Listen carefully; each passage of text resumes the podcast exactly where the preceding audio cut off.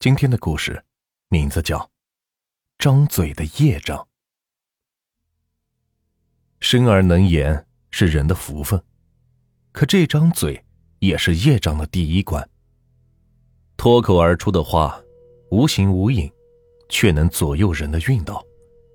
我听过的最恶毒的话，大概就是吴老太太骂儿子的那句：“摔死的女人有啥好哭的？”他没那福分，娘给你再娶个好的。吴老太太原本姓啥，村里人都不知道了。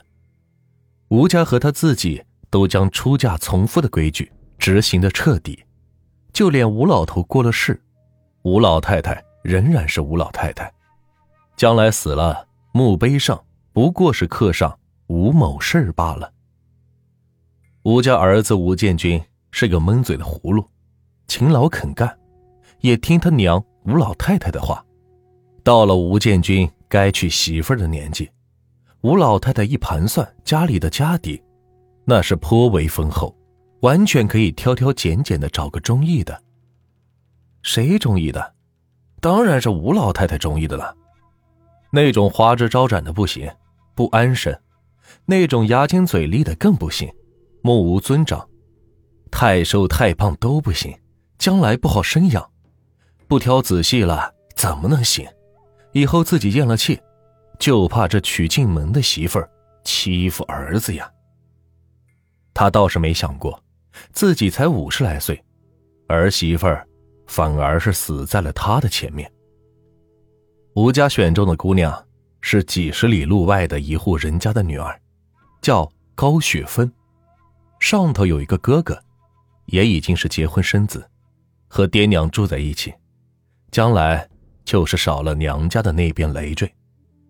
相隔百里，为的是让儿媳妇儿不方便经常走动，省得常常偷东西孝敬那边。这结婚的时候，吴老太太要面子，彩礼按照当地的习俗讲，没讲价，可也没有吃亏。高家为了女儿有依仗。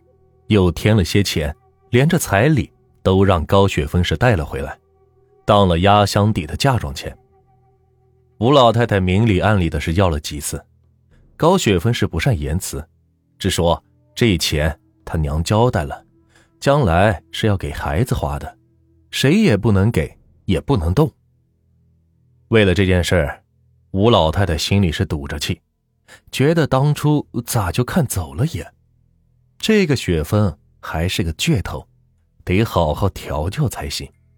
他整天是拽着儿子的耳朵是嘀咕：“你这媳妇儿又馋又懒，你得管教，不然将来爬到你的头上，你可是要吃大亏的。”这个儿子吴建军也是个闷葫芦，听了他娘说啥也不往外倒，听得烦了就说去农忙过去了。他趁着冬天。去城里干活了。这吴建军这一走，雪芬的苦日子便真的开始了。吴老太太上了年纪，瞌睡少，夜里是支楞着耳朵听着儿媳妇那边的房门，早上天不亮就爬起来咳嗽，那是咳的给儿媳妇听的。这婆婆都起来了，你还好意思睡吗？这雪芬就赶紧起来做饭。给婆婆端上热腾腾的洗脸水，地里没啥农活，吴老太太便要将雪峰指使的是团团转，三顿饭都得雪峰做。这吴老太太说了，娶了儿媳妇就是来孝敬她的，不然吴家为啥要多养一张嘴呢？久而久之，雪峰也觉得累，开始还是暗自的责怪自己，是不是太贪吃、太贪睡了。可是过了两个月，才知道是自己已经怀了孕，呕吐的厉害。吴建军听说了就要赶回家，但是被他娘是骂了一顿，说：“这回来折腾啥？哪个女人不生孩子？不是啥大事。我们娘俩在家，你放心吧。”等吴建军回来，雪芬的肚子已经是鼓了起来，还在忙忙碌碌的里外干活。吴建军有心搭把手，这吴老太太又说了：“胎相稳着呢，就得多活动，这将来才好生呢。这到了农忙开始后，吴建军说不用媳妇下地干活，怕村里人笑话。这吴老太太又想出一招来折腾他。她说：“儿子干活累，每天都得吃新鲜的肉菜，冰箱费电还不新鲜，早就拔下来不用了。”就让雪峰每天是走上十来里地去集市上卖，邻居都看不下去了，多少的说了几句情。这吴老太太还不高兴了，一撇嘴说：“才七八个月份，就装贵太太吗？那时候我升建军的时候还在地里刨土豆呢，到家没一会儿就生了。他那包衣上还沾着土呢，不也是长得这么结实？”邻居们都说：“这吴老太太心也太狠了，生怕儿媳妇吃不着她当年的苦呀。”遇到在路上赶路的雪峰，大家是能搭载的时候，都会招呼他上车。这雪峰还怕来回的时间太短，回家挨骂，总要在村外面磨蹭一下才敢回去。这到了七八月份，家家户户都忙了起来，也顾不上雪峰了。结果。雪峰可就真的出了事他在离村子三里外的地方摔倒了，再也没有爬起来，衣服裤子上全都是血，脱手不远的地方还躺着那块要了他命的半斤猪肉。被发现的时候，一尸两命，早都凉透了。吴建军是嚎啕大哭，吴老太太是铁青着脸。一巴掌是拍在儿子的脖子后面，骂道：“没出息的东西，你哭个啥？他带着咱家孩子还能摔死？这是胎神不保佑他，这个丧门星没这个福气哦。你别嚎丧了，保不住的就不是咱家人。等娘再给你娶个好的来。”吴老太太骂这话的时候，是在吴家院子里。雪峰的尸体就停在门板上。他这刚骂完，院子里就刮起了一阵旋风，吹得每个人的颈后都是发凉。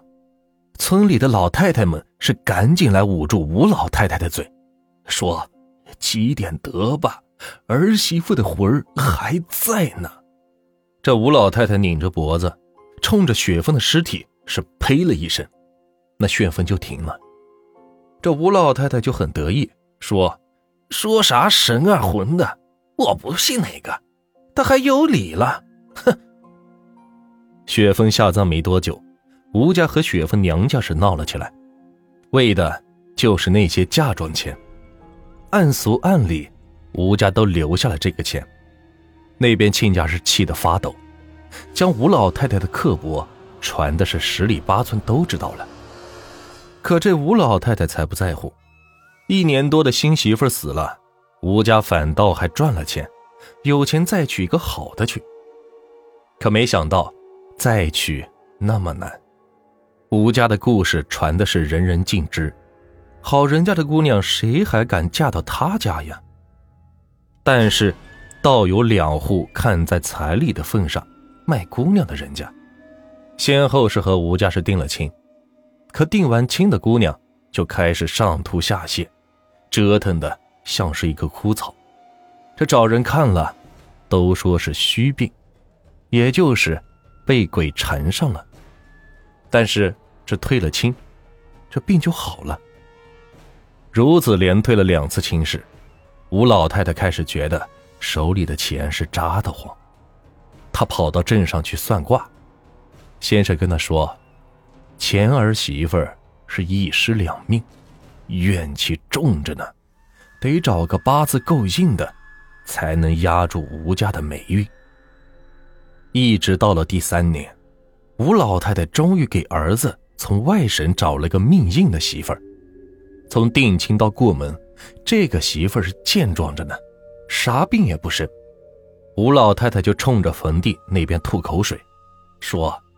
你还能咋折腾？三年了，骨头都烂成渣子了。我老太婆又有新儿媳妇了。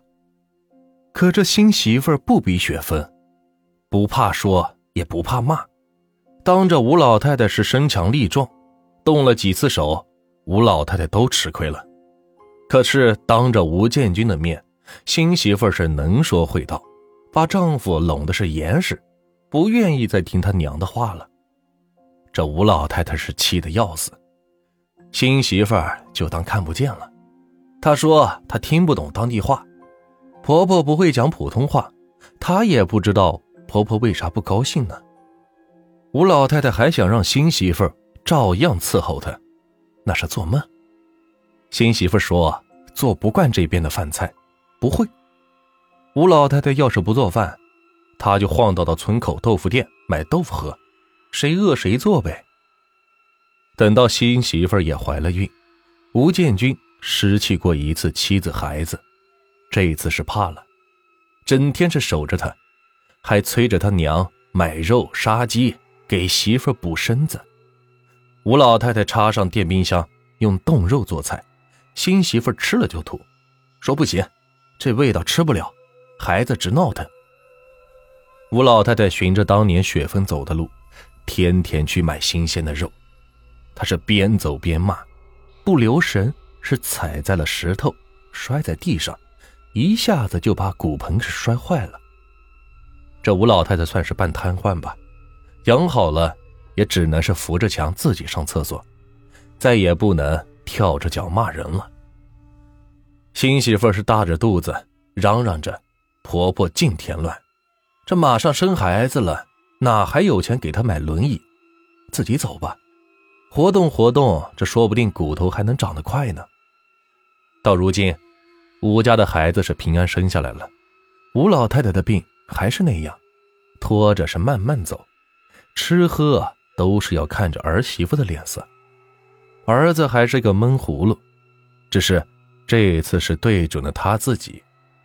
看着媳妇怠慢老娘，他也不说啥，最多就是亲自端碗饭给他。